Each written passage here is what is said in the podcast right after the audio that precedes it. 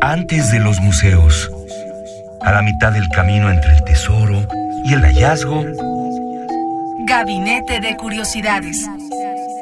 refugio de experimentación, memoria y diversidad sonora. Con las coleccionistas de sonidos Frida Rebontulet y Luisa Iglesias.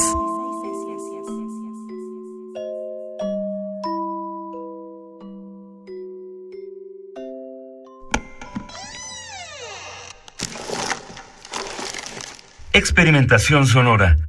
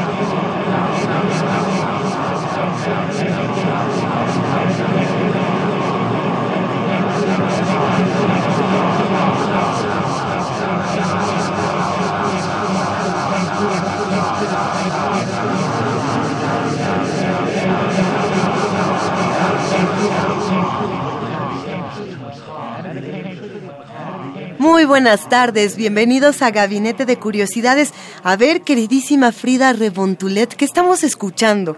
Hola Luisa Iglesias y a todos los que nos están escuchando aquí en el 96.1 de FM o por internet en www.radiounam.unam.mx. Estamos escuchando experimentación sonora una vez más, poesía, música también. Esto forma parte de un libro que ya comentaremos aquí.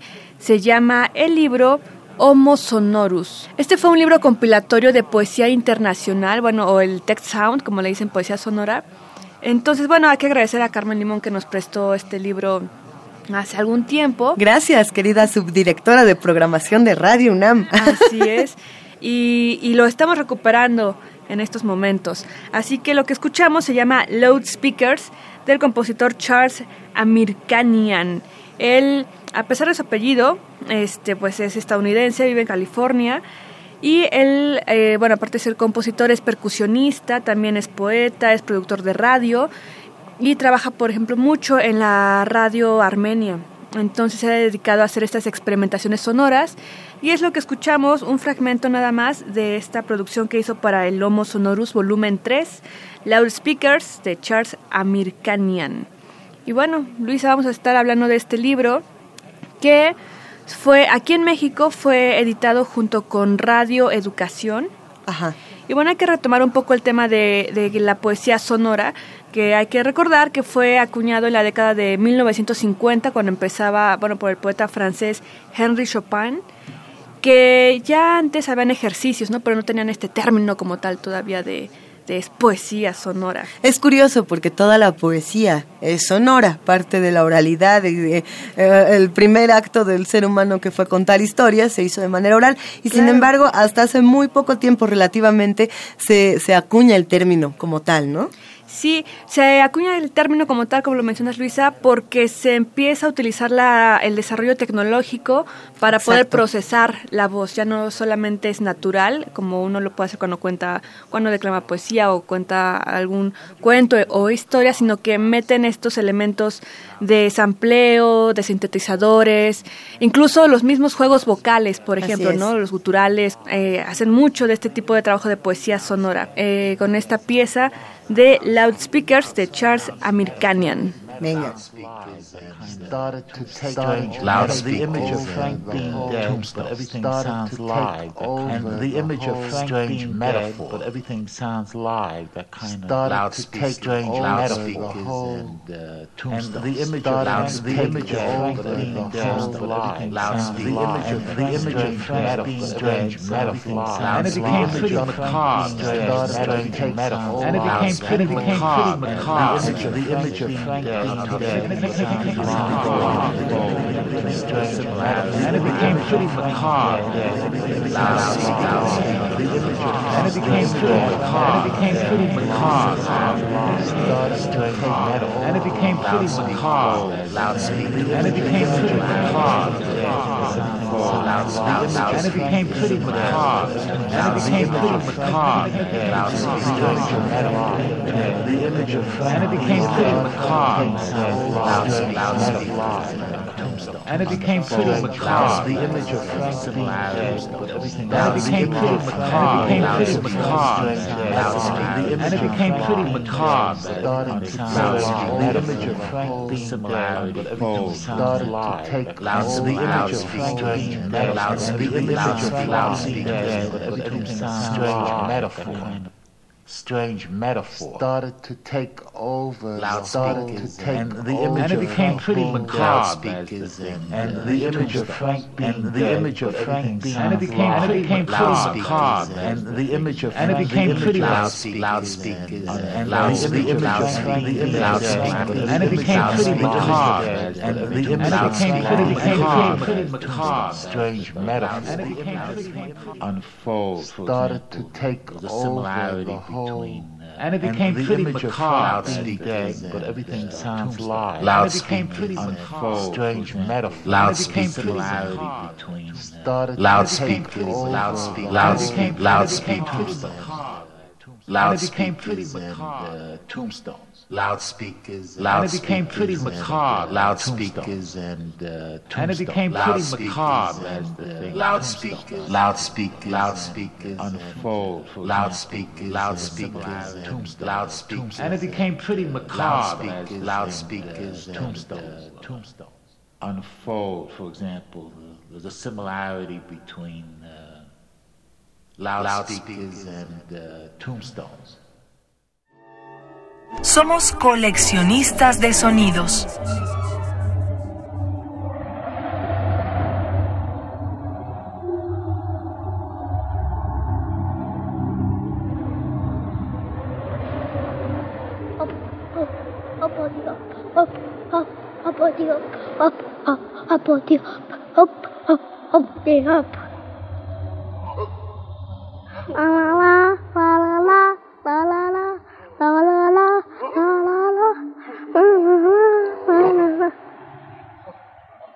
Estos ejercicios polifónicos, y cuando digo polifónicos me refiero a una voz, todas las voces, querida Frida Saldívar, son, son muy interesantes porque no importa en qué año sean realizados, siempre están vigentes. Y aquí en México fue, como les decía, fue editado por Radio Educación y también por el Instituto Nacional de Bellas Artes y Literatura.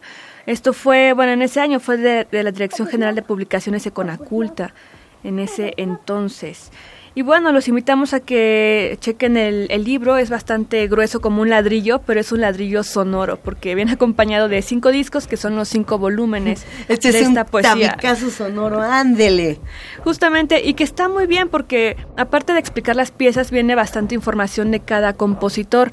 Sin embargo, la siguiente pieza que tenemos a continuación es un poco curioso, porque este libro bueno, la forma en que lo encontramos ahora en la forma digital no venía, no viene completo.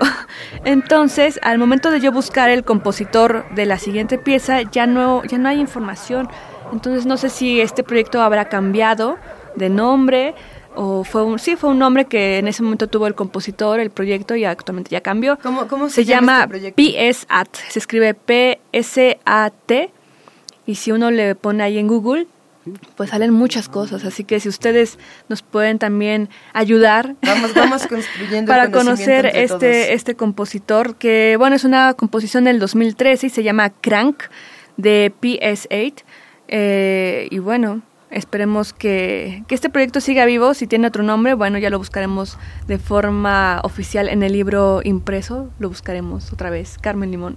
Ayúdenos, vamos a escuchar este misterioso audio PSAT Crank del año 2013.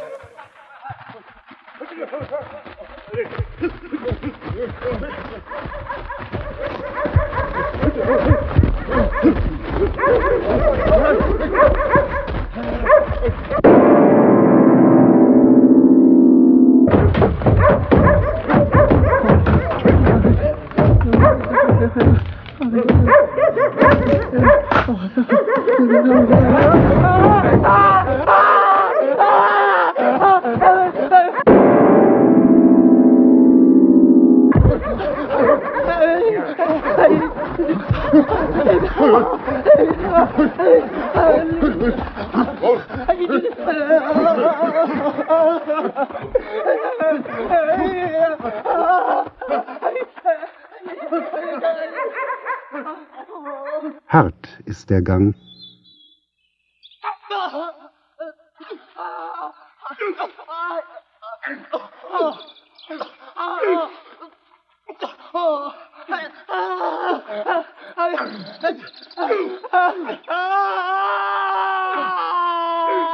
Und keine Rettung. Hey!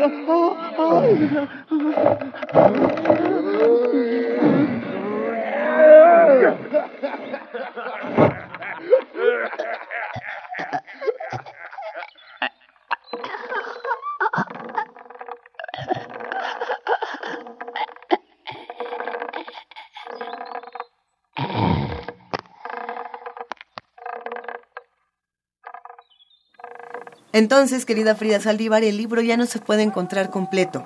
Sí, es que en internet tienes que pagar, obviamente. No es muy caro, costará unos 300 pesos eh, ah, mexicanos. Y nada más puedes leer ciertos fragmentos. Y de forma impresa ya no está editado. Marcamos a Radio Educación, marcamos a, bueno, lo que antes era con Aculta, la Dirección General de Publicaciones, y, y ya no, ya no lo están editando. Agarra tu libro, Frida. Así que hay que buscar el impreso. pues lo seguiremos buscando. ¿Qué más audios podemos encontrar? Cerramos con esta composición Mantra Manja de Gabor Tot. Él es un compositor húngaro que nació en 1950, es poeta, artista, performer y también videoasta.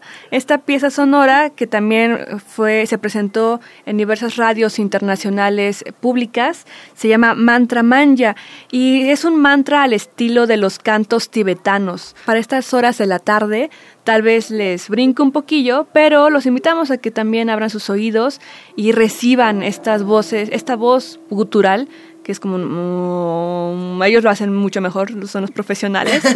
te salió muy bien, Frida, no te sientas. y bueno, disfrutemos también esta otra forma de, de los mantras, ¿no? De la de las formas sonoras en que la voz se puede expresar muchísimas, que no solamente es con la voz, o sea, viene desde el estómago, desde las entrañas. Y también el cuerpo lo pues es nuestro gran instrumento, ¿no? Nuestra caja de resonancia. Así que escuchemos a Gabor Tot con Mantra Manja y regresamos para cerrar este gabinete.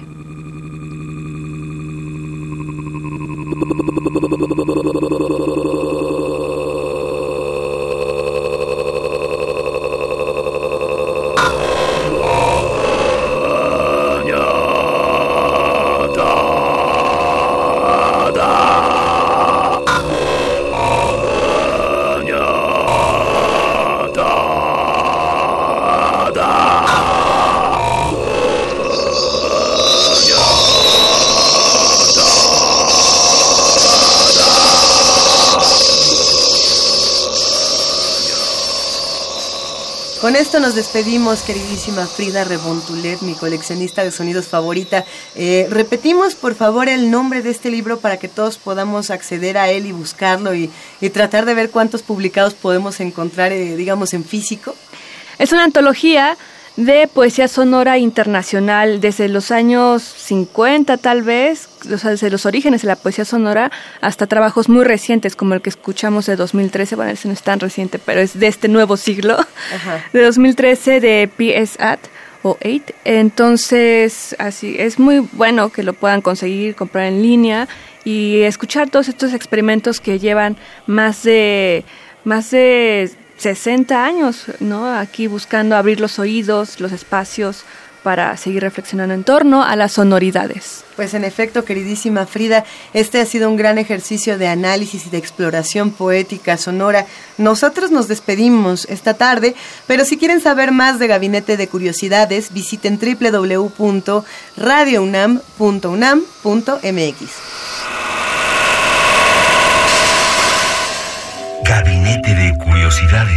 Refugio de experimentación, memoria y diversidad sonora. Dispara tu curiosidad en la próxima emisión.